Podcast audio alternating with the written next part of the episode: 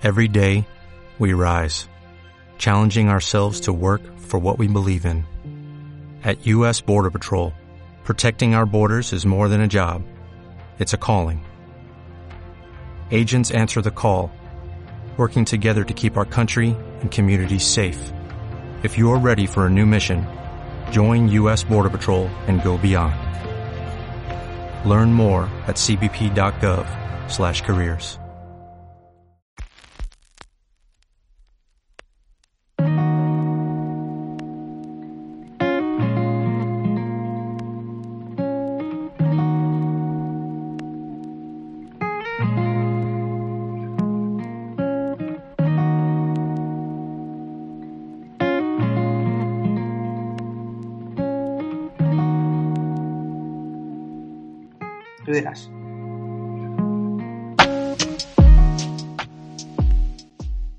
buenas foodcasters y bienvenidos a Toma Pan y Calla, vuestro podcast gastronómico de referencia, ya sabéis, el número 4 en aficiones y gastronomía y esto no sería posible sin la otra parte. Aquí tenemos al chef Carlos Ruiz.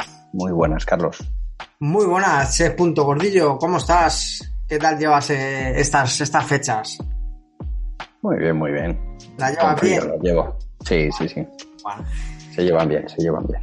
nos alegra porque hace bastante fresco ¿eh? y seguramente que unos platitos de cuchara nos vengan, nos vengan bien para combatir este frío, ¿no, Raúl?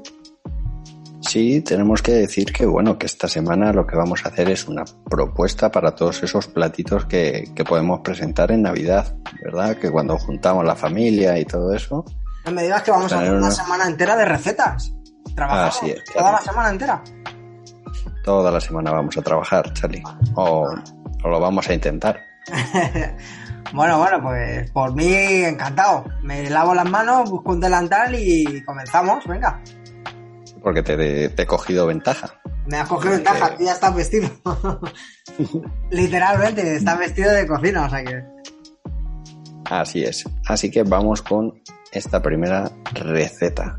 Es el suquet de rodaballo. ¿Qué es un suquet, Charlie?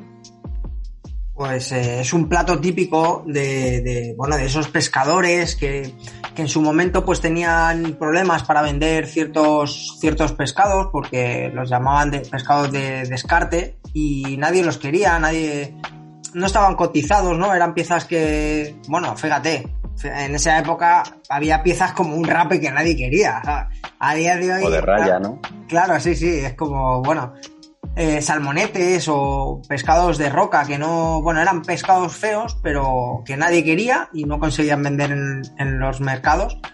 Y bueno, pues el marinero tenía que sacarle provecho y qué mejor haciendo pues un guiso, eso que te gusta a ti tanto, esos guisos maravillosos. ¿Y por qué me gusta tanto un guiso? Porque es coger cuchara y ya me gusta. Aparte de que un guiso es para coger pan y callar, Charlie. Pues la verdad que, que Es así. un buen guiso. Ahora vamos a dar unas pautas para tener un buen guiso. Los pescados que vamos a dar ahora son orientativos, ¿vale? Podemos hacerlos con los pescados más básicos que podamos encontrar en, un- en un- una pescadería. O sea, no tenemos que irnos a pescados de lujo como puede ser un carabinero o, no sé, un bogavante, que no es el caso, ¿no? Pero que también lo podríamos hacer. Pero sí que lo podemos hacer con pescados más, bueno, pues más eh, nobles. Más nobles. Claro. Pues sí. Y la primera que vamos a hacer es el suquet de rodaballo.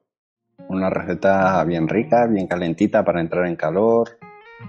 Eh, poco más que añadir. Eh, ¿Empezamos con la receta o no? Pues podemos comenzar con la receta. Te vamos a tener que tener unas pautas eh, previas, que si podemos tenerlas, pues mucho mejor, ¿no? Como puede ser un fumet, que es un caldo de, de espinas de pescado, normalmente blancas, aunque ahora se están viendo otros, otros pescados azules en, fumet. Pero bueno, En este caso utilizaremos las espinas del rodaballo, ¿no? Para hacer este fumet. hombre, si vamos a usar rodaballo, pero por ejemplo podemos hacerlo con dorada también, ¿no? Sí, sí, sí. y Lo puedes hacer con el pescado que vayas a hacer este suquet, ya que es muy desagradable encontrarte espinas luego comiendo, ¿no? Pues eh, Lo, mira, lo primero que haremos será limpiar el rodaballo, pues vamos a sacarle las espinitas Tú y nos tienes, marcharemos un fumet. tú que ya tienes el, el delantal puesto y las manos limpias, eh, te dejo que, le- que vayas limpiando el rodaballo. Pues muy bien. Eh, le sacaremos los cuatro lomitos al rodaballo y las espinas nos marcaremos un, un buen fumet con un poquito de cebolla, zanahoria, puerro le podemos echar. No voy a descubrir yo cómo se hace un fumet. Un poquito de laurel, las espinas y lo dejaremos cocer unos 15 minutitos, 15-20 minutitos, no más, para que no se nos deshagan las espinas y no amargue el caldo. Bueno, no sé si te acuerdas que, que estuvimos para. Te iba a dar los ingredientes para hacer eh, lo que es el sofrito, ¿no? Y cómo espesarlo. Y, y aquí entraríamos en diferentes formas de, de espesar el, el- Bueno, lo que es este suquet. Podríamos incluso espesarlo con la patata, ¿no? Pero en esta eh, ocasión yo creo que lo podemos, por ejemplo, eh, espesar con unas almendras tostadas y, y un pan, ¿no? Así es, Carlos. Eh, lo podemos tostar con la fécula de la patata. En su cocción va a ir soltando y nos va a espesar el caldo. Incluso podemos machacar un par de patatas ya que las tenemos dentro y no va a espesar. También podemos, pues como tú has dicho, con unas almendritas, con un poquito de pan. Sí que se puede. eh, Lo pondremos en un mortero que nos gusta tanto, machacamos ahí, una vez que tengamos, eh, posteriormente, eh, cuando ya tengamos todo el, el, el suquet terminado o casi terminado, cogeremos de ese caldito para aprovechar al máximo. Pero bueno, ¿qué, cómo, ¿cómo empezaríamos eh, un sofrito para este, para este plato, Raúl? El sofrito va a ser el 90% del sabor del suque. O sea, va a ser eso.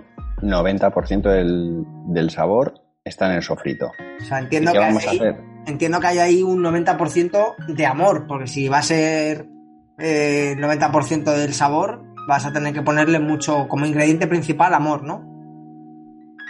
Bueno, eh, le puedes poner amor o rodaballo de, Ah, vale. de ingrediente principal.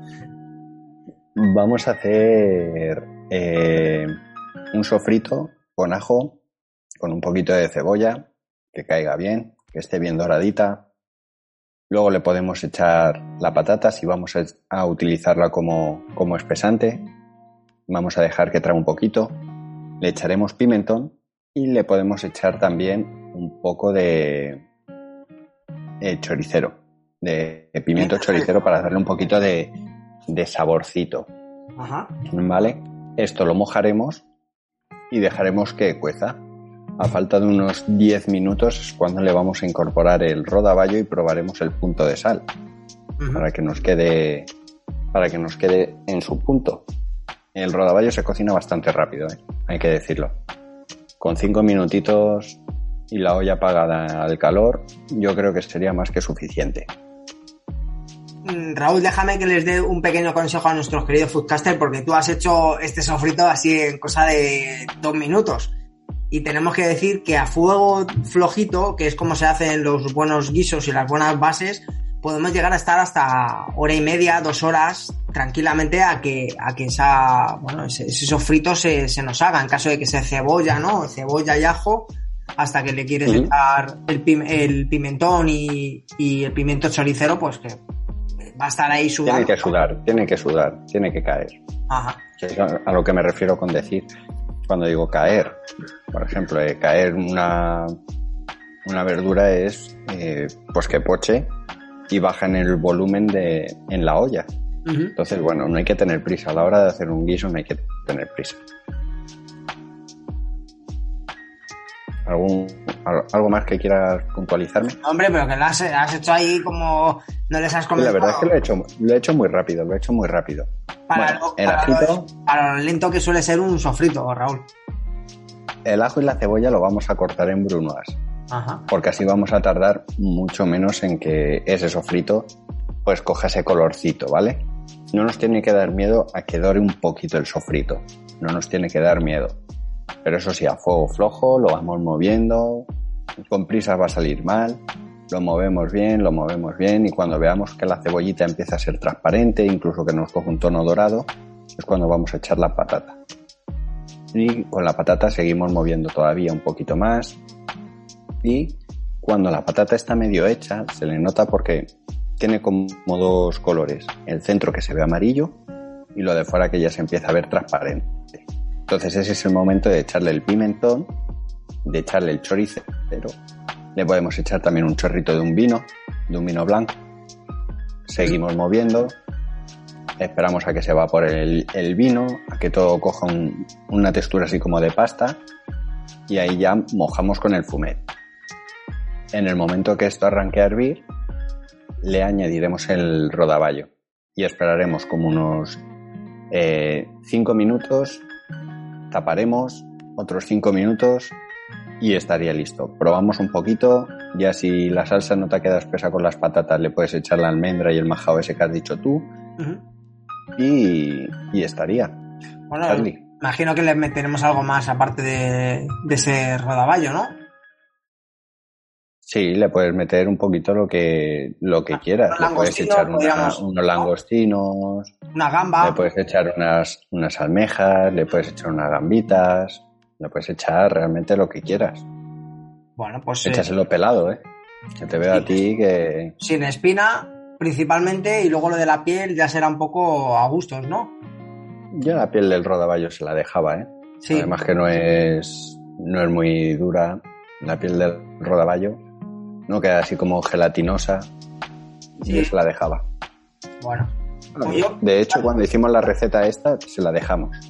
Sí, lo único que sí que le quitamos, por ejemplo, son las membranas unas membranas que tiene así por encima el rodaballo, ¿no? Que son un poco molestas y duras al, morder, se ven cuando palpas el rodaballo, en los lomos puedes... Son como unos huesecitos, ¿no? Sí, una especie así como membranilla, hueso, no llega a ser hueso duro, duro, pero es un poco molesto al, al comer. Parece un poco como si le, como si tuviera mucha tirita el propio rodaballo al quitarle esa membrana queda feo de, no queda precioso a, nivel visual, pero sí que es verdad que, a nivel gustativo queda muy rico porque no te encuentras nada que te moleste, no hay ninguna espina, no hay ninguna membrana dura que te, bueno, pues que, te haga. Es un poco lo que pasa cuando, cuando comes pescado, ¿no? Que mucha gente le echa para atrás el comer pescado porque se encuentra las espinas y dice, yo, las espinas, yo no como pescado. Bueno, es lo que tienen los pescados, que tienen espinas. Si comieses conejos tendría hueso. Esto es así. Tan solo hay que saber por dónde meter el cuchillo y por dónde, o pedírselo al pescadero, ¿no? En este caso, podemos pedirle al pescadero, oye, mira, lo quiero en lomos eh, o lo quiero en rodaja porque sé que en caso de la merluza pues me va a quedar el hueso justo o la espina justo en el medio, ¿no? Así que el pescadero siempre os podrá eh, preparar el pescado de la mejor manera para que tenga las menos eh, espinas posibles. Espinas vais a encontrar obviamente, salvo que lo limpiéis eh, pues como si fuerais eh, cocineros profesionales que normalmente se quitan ahí todas las espinas, incluso con, bueno, con, un alicate, Raúl. Con una, sí, con un, con una radial quitas las espinas, Charlie. Con, un alicate, con una radial. alicate preparado para ello. Yo tengo, yo no tengo pinza de estas porque me parecen muy, muy anchas como para quitar unas espinas y machacar la carne. Son un, eh, un alicate eh, o una tenacilla chiquitita preparada solo para eso y usada solo para eso. Desde su inauguración hasta su fin está solo usada para, para limpiar espinas. ¿Qué me estás diciendo? ¿Que no puedo utilizarla para depilarme o qué? Pues hombre, no. Pues las espinas, las, eh, perdón, las pinzas estas que, que me comentas tú suelen tener un, ancho tan grande que machacan, yo creo que machacan la... Esto para, para nuestros oyentes fabricantes de pinzas, por favor, eh, háganselo mirar. O sea, son excesivamente grandes para pescados pequeños como puede ser un salmonete. ¿Y, me estás diciendo que tú tu alicate no lo metes en la caja de herramientas? No. ¿Lo utilizas solo para esto? Está en, la manta de los cuchillos y solo y exclusivamente desinfectado para este, para este momento. Bueno, bueno, bueno, te tendré que creer, Carlos, te tendré que creer, pero a mí me ha parecido verte pelar algún cable con esos alicates, ¿eh? yo te digo. Seguramente. No, no, de eso nada, Raúl. No, no nos jugamos, no nos la jugamos así como así. Oye, ¿y, ¿y algún otro pescado que quieras, no sé, te voy a dar así, te, lo voy a dejar votando, para que tú elijas. Una cigala gratinada con viernesa, por ejemplo, un tartar de gamba blanca con, con crema de hinojo o un lenguado desespinado con costra al horno. ¿Qué, ¿Con qué nos vais a deleitar? Pues yo tiraría por la, por la cigala, Charlie. Yo tiraría por la cigala. Bueno, pues habrá que. Porque creo que ya tenemos el plato fuerte, que es este. Sí. Y a lo mejor la cigala puede ser como el entrante, ¿no? Eh, se tarda mucho menos en hacer. Mientras que está el rodaballo, mientras que estás haciendo esto, sí que puedes estar haciendo la otra receta y ya tienes la cena con tu entrante, tu, tu cigalita ahí bien presentada, con esa bernesa por encima. Eh, o sea, yo creo que puede ser la cena de Navidad perfectamente para una casa. Bueno, pues si quieres, lo que, lo que podemos ir haciendo es encender el horno para que, para que esté. Yo, creo, Charlie, Charlie, yo creo que lo que primero podemos hacer es dejarles un consejito de dónde encontrar el mejor pescado y marisco around the world. Oído. Yo creo que podemos dejaros por un anuncio protagonizado por el chef Carlos Ruiz y por aquí un presente para la Asociación de Mayoristas del Pescado. En 30 segunditos creo que dura el anuncio y os damos la siguiente receta. Somos los chefs Raúl Gordillo y Carlos Ruiz. Venimos a daros una receta de pescado. Raúl, cuenta lo importante. Vale, el secreto es que utilizamos un producto de gran calidad. Buscando que venga del mercado de pescados de Mercamadrid. Asegúrate lo mejor del mar. Es una iniciativa de la Asociación de Empresarios Mayoristas de Pescados de Madrid. Bueno, Raúl, nos ha quedado bien claro dónde poder encontrar el mejor pescado del mar. Efectivamente, Carlos. ¿Y dónde va a ser? ¿Dónde va a ser?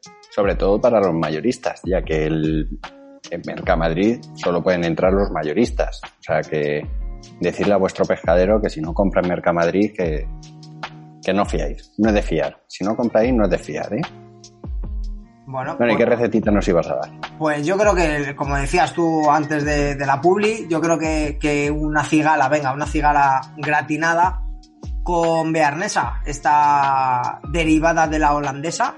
Y no sé. Oye, pero de esa ya hemos hablado, ¿verdad? De esta hemos hablado ya en, en un episodio bastante controvertido y el segundo más escuchado de nuestro año 2021, Raúl.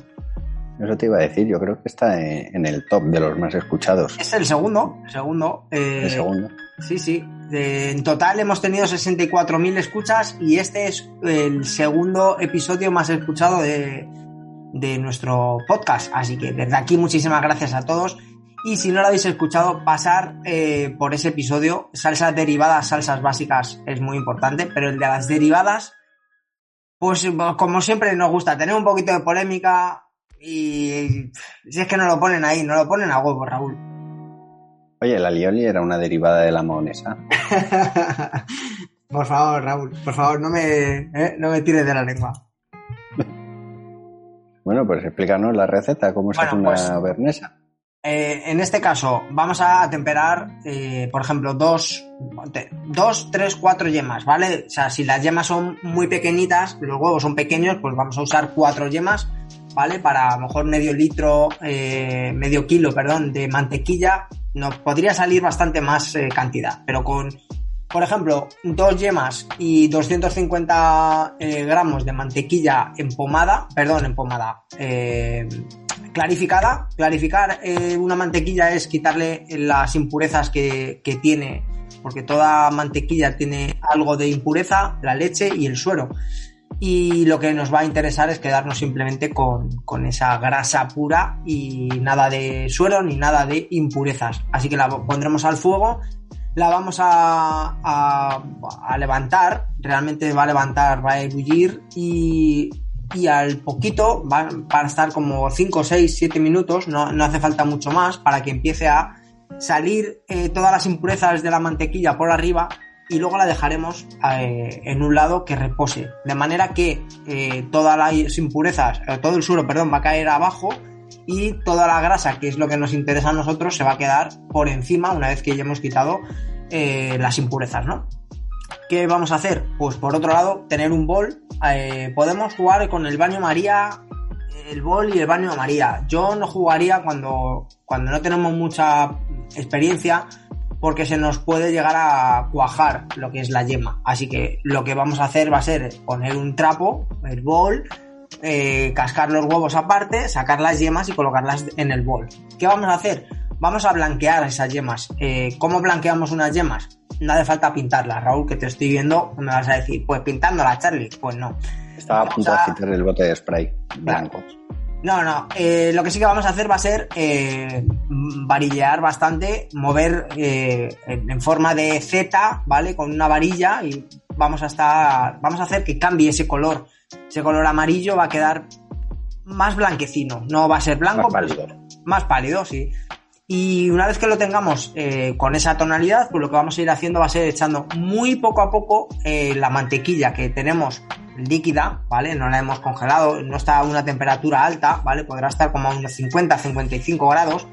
¿Cómo puedo saber que, sin, sin tener un termómetro, cómo puedo saber que tiene esa temperatura? Bueno, pues si metes el dedo, que no deberíamos, pero o si tocas por fuera, no te vas a quemar, ¿vale? Y aguantas un poquito, ¿vale? Si tenemos un termómetro, pues sencillo, metemos el, el termómetro y más o menos unos 50, 55 grados será buena temperatura. Charlie, hemos de decir que esta técnica no la utilicen para ver si el aceite de la freidora está caliente. ¿Vale? La, de, la, del dedo. Sí, la del dedo. La Eso se ocurre meter el dedo en la freidora. El aceite, sobre todo cuando el aceite está humeando, ¿no? Efectivamente. Ya. Bueno, eh, no, vamos a ir emulsionando, ¿vale? El, el, la mantequilla sobre las yemas y despacito y vamos a seguir moviendo en forma de, de Z así como una S, Z, un poco, ¿vale? Arriba, abajo, arriba, abajo, eh, sin parar y echando a un hilo, un hilo fino, ¿vale? Para que vaya emulsionando y se vaya haciendo como una mahonesa, entre comillas, como esa, esa eh, sensación de mahonesa que cuando hemos hecho mahonesa en otras ocasiones tiene textura durita, es homogénea, ¿no?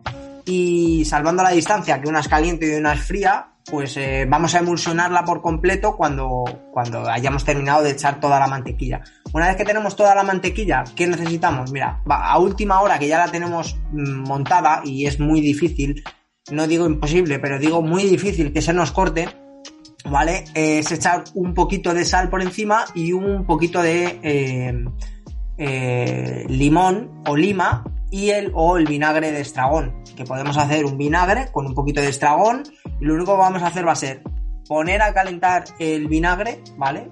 Eh, que tenga igual 60-80 grados y una vez que tengamos una ramita de estragón, lo retiramos del fuego, echamos esa ramita en medio litro de vinagre de estragón, así lo tenemos, eso es eterno, eso nunca mejor dicho, no, no se va a poner malo en la nevera y si hacemos otras elaboraciones pues también nos puede valer.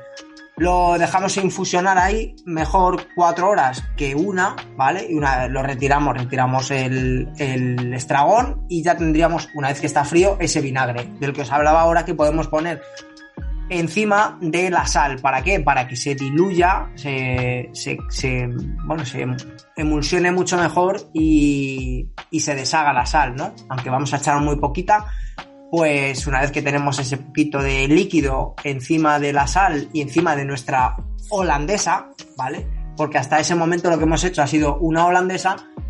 Al añadirle la, el vinagre de estragón, estamos convirtiendo esa holandesa salsa básica en una salsa derivada. Y ya tendríamos la parte más compleja, Raúl. Si quieres empujar. ¿Y ahora que te tocaría? Si quieres empujar como Felipe II, yo aquí te lo dejo, preparado todo, jefe. Bueno, ¿qué vamos a hacer con las cigalas? Te has quedado a medias en la receta. Explícanos. Ah, ah bueno, pensaba, que querías, pensaba, pensaba que querías llegar como el jefe. No, no, no, yo te estaba escuchando atentamente. Ah, vale, vale. Claro, da, da, la receta entera, tío. Vale, vale, vale. Pues nada, una vez que tenemos las... Esto, esto que sepan todos los oyentes es más o menos lo que, lo que hace Carlos. Eh, deja las cosas a medias para que llegue yo y, y las haga. Quieres decir que cuando está el trabajo duro hecho, llegas a empujar, ¿no? Eh... Bueno, esta receta es una receta que hicimos. esta receta es una que hicimos para, para la asociación de mayoristas. Y claro, estábamos los dos, eh, pues desde las 2 de la mañana ya de pie, ya el cansancio se iba notando.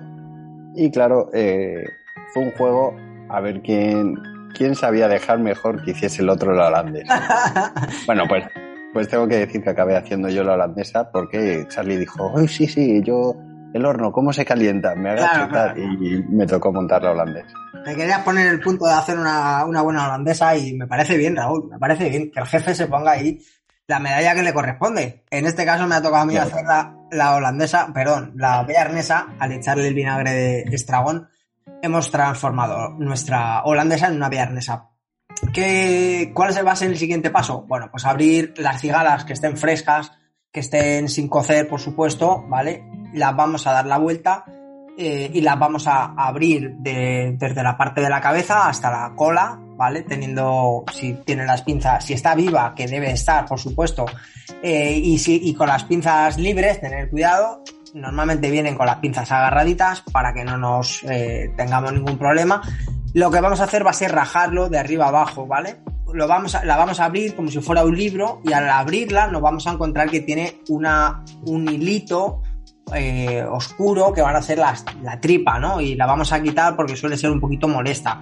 Una vez que la hemos quitado esa parte, salpimentamos, ¿vale?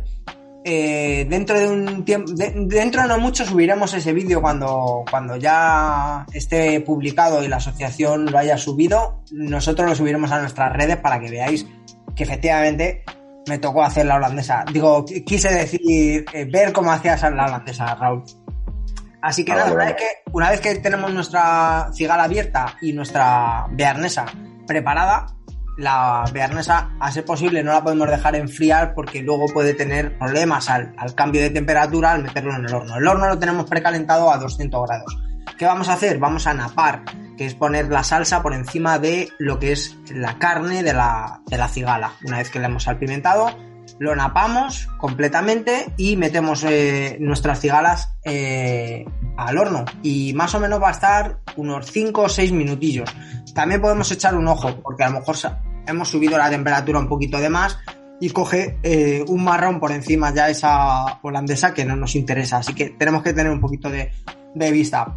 Cuando lo tengamos, lo sacamos, lo emplatamos y le podemos poner por encima pues un- una cebolleta, eh, cebolleta china, por ejemplo, cortadita en rodajas para que tenga un poquito de, de mordida. Podemos ponerle un poquito de flor, flor de ajo, que tenga ahí unas, unos toques anisados. Y bueno, ya estaría. Eso con nuestro Oye, esta receta, esta receta se puede hacer con otra cosa o solo con cigarras. Esta se puede hacer, pues mira, por ejemplo, con un bogavante, Raúl, ¿para qué? O con una langosta. O claro, que me lo pone, me lo pone como botando, ¿sabes? Se puede hacer, eh, te diría hasta que con un carabinero, con un carabinero lo podríamos hacer también. De buen calibre, ¿no? Claro, ¿qué propuesta, qué propuesta tienes tú? No, sí, sí, sí.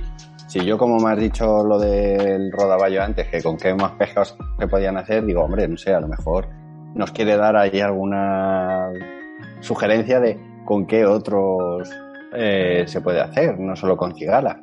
Claro, sí, eh, en vez de eh, en ese fondo de armario que vosotros tenéis como Charlie, que la verdad es que me quedaba con su fondo de armario, eh, eh, pues si tenéis una langosta que no sabéis qué hacer con ella, que de repente os han regalado, pues esta receta también va a tardar más en hacerse en el horno, pero también la puedes hacer, ¿no? Bueno, no sé, hombre, pero se pueden hacer con, incluso con unas vieiras, por ejemplo, ¿no? Unas zamburiñas. Podríamos con- Mm. usar esa, esa mm, eh, ¿Se le, bearnesa. podría, ¿Se le podría rayar un poquito de trufa por encima? Hombre, claro, Raúl, ya eh, sería, sería la Sí, receta, sí. ¿no? Sí, sí, no, sí, ya te veo yo. Y, y echarle un poquito de foie también, y ya nos convertimos en, en alguien que es conocido, ¿no? Que, sí, sí, sí. Que es fácil, sé que al final con trufa, foie y, y lo que le metas, eh, y pero un bueno, bogavante es fácil. ya, pero es que me lo has puesto como estamos en Navidad, un plato curioso, ¿con qué, con qué podemos usar a cambio de unas cigalas? Pues una cigalita mediana, eh, pues Me está... ha gustado lo de las zamburiñas, ¿eh? Me ha gustado, me ha gustado ese. Unas zamburiñas. Sí, sí, hombre. Así que, bueno, ahí estaría una propuesta rápida y sencilla, aunque parezca un poco compleja. Una vez que se te corta, la primera vez que se te corta la, la holandesa, la siguiente, por tu bien, no se te corta, no se te corta, Raúl. Bueno, y si no es, es muy fácil de solucionar. Al final, con el vinagre que vas a echar, prácticamente se te va a emulsionar sola, ¿no? Sí, Una vez que se te corta, pues bueno.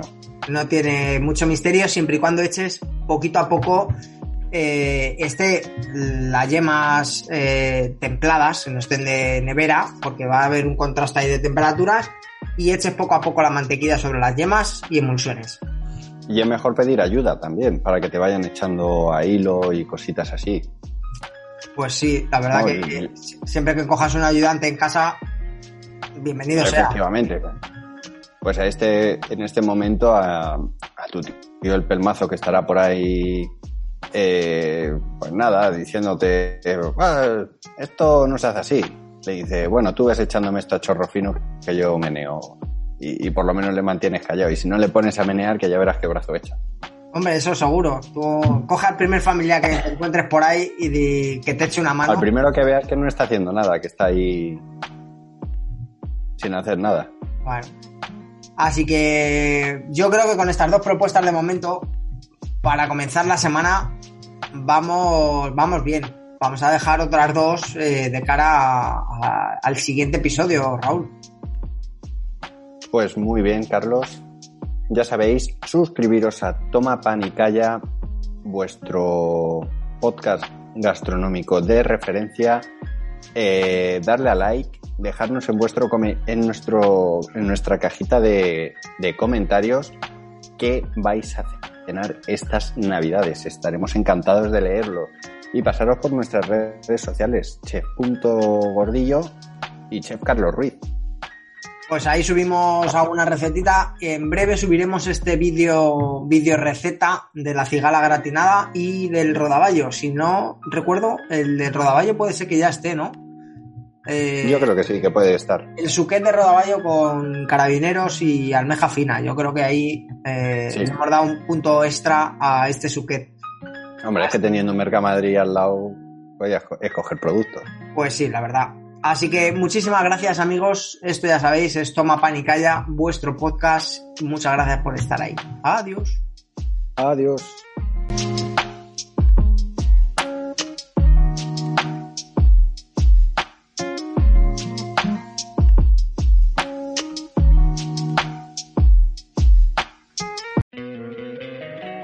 Encantaría tener 100 dólares extra en tu bolsillo? Haz que un experto bilingüe de TurboTax declare tus impuestos para el 31 de marzo y obtén 100 dólares de vuelta al instante.